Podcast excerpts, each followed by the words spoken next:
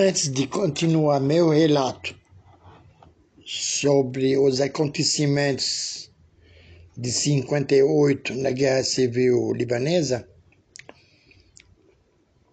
dou uma recuada, uma recuada e falo da Rose. Ela era, lembro dela jovem,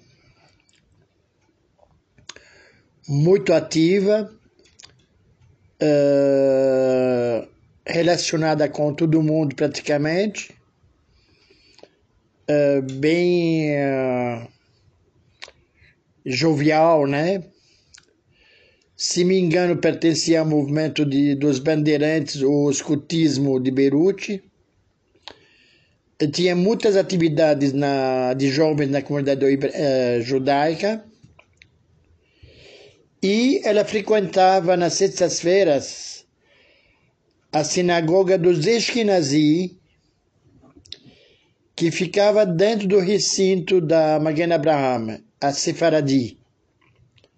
Então, a Sefaradi é a sinagoga principal, majestosa, grandiosa, uh, que quando enche dá um barulho de multidão, né? E na Eskenazi, que ficava lá no pátio, uma porta pequenininha, discreta, tinha poucas pessoas, mas era um silêncio total. Era só reza, nenhuma conversa paralela, e a Torá era um pergaminho que eles abriam, fechavam.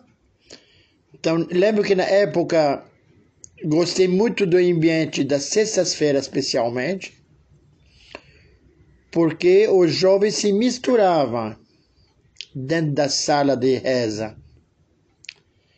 Cantava, rezava, entoava.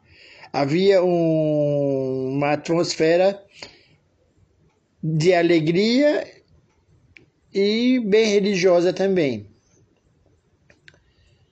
Então, Curiosamente, anos mais tarde na França, encontrei alguém da comunidade Eskenazi que tinha frequentado aquele recinto que estou me referindo. Ele lembrou dos fatos, ficamos amigos, só que por motivos pessoais dele, ele foi morar na França, em Rennes. Tá? Até, até lá, até hoje. Então, essa aqui é uma curiosidade que quis contar antes de avançar.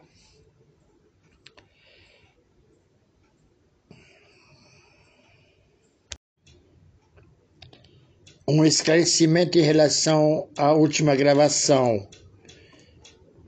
Na sinagoga Eskenazi, quando falava que todos se misturavam, digo que homens e mulheres rezava juntos, não havia separação costumeira que a gente vê nas sinagogas